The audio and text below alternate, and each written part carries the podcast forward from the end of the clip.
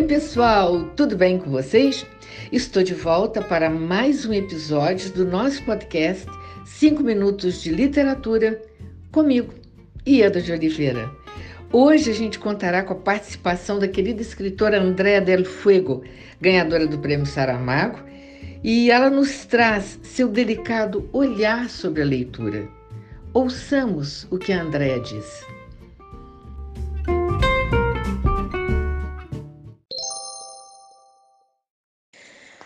A leitura é uma das experiências mais íntimas que a gente pode ter consigo mesmo, porque o livro, aquelas letras todas ali espalhadas naquelas páginas, elas são uma partitura para sua própria voz da leitura. Quando você lê, é, o seu pensamento toma a, o pensamento que está ali, a sensação que está ali, as imagens que estão ali. E isso é de uma intimidade impressionante. Quando uma leitura pega fogo, quero dizer, quando uma leitura pega o seu ritmo, quando você adentra aquela história, aquela narrativa, é impressionante que parece que você não está vendo mais as letras ali, parece que é uma comunicação direta e quase sem mediação entre seu espírito e o espírito de quem escreveu. Não, não sei qualquer coisa mais forte do que essa, não é? E gosto muito de um ensaio do francês Pierre Bayard, que escreveu Como Falar dos Livros que Não Lemos. É um ensaio interessante que diz que há duas, duas situações em que as pessoas ficam muito tensas com a cobrança da leitura, porque o problema da leitura é a cobrança por ela. E isso muitas vezes bloqueia a própria leitura. Então ele comenta da sensação, é, enfim, de insegurança de um, de um leitor diante de um escritor e da pessoa amada, da pessoa amada que lê, por exemplo. E isso, e ele vai trabalhando a ideia de que você, você pode incorporar a relativa relação que você tem com o livro. Por exemplo, ter lido a orelha de um livro, ou ter lido algumas páginas do livro, ter lido metade do livro, não deixa de ser um contato com ele. Não é? Então você não precisa ter lido ele inteiro para dizer que teve algum acesso àquela obra. E tudo isso também porque ele está pensando na fruição, ou seja, na liberdade da leitura. E isso quer dizer o quê? Onde ele quis chegar também.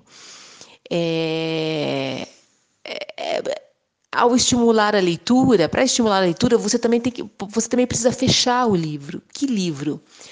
Aquele que ainda não se comunicou com você de alguma forma. E é na verdade, quanto mais livros nós vamos lendo, mais pontos de ligação com as obras teremos. Então, é um pouco exponencial esse contato com as futuras obras, quanto mais você vai ampliando o seu repertório. Mas o que eu acho interessante que, ele, que, ele, que esse ensaísta coloca é a liberdade, a fruição dessa leitura. E é muito interessante perceber como a gente comunica com outras épocas.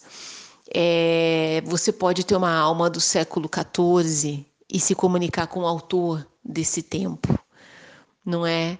E interessante que alguém que tenha escrito no século XIV converse com alguém no século XXI. E isso tudo faz parte desse desse campo da leitura, de todas as possibilidades que a gente tem de conhecimento e sensações.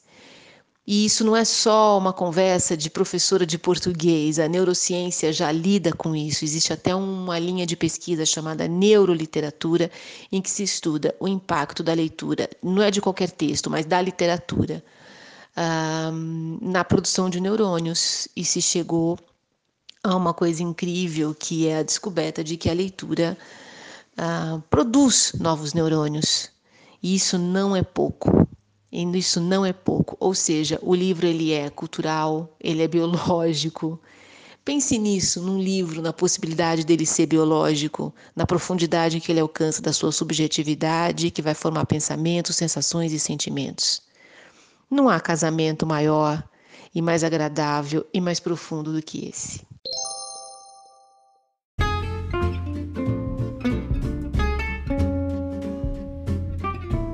Muito obrigado por sua participação. Foi um prazer enorme ter você conosco. E muito obrigada a você, ouvinte, por sua audiência. No próximo domingo, eu aguardo vocês para mais um episódio do nosso podcast 5 Minutos de Literatura, onde estaremos sempre trazendo temas que possam enriquecer o seu olhar. Um grande abraço a todos e até lá!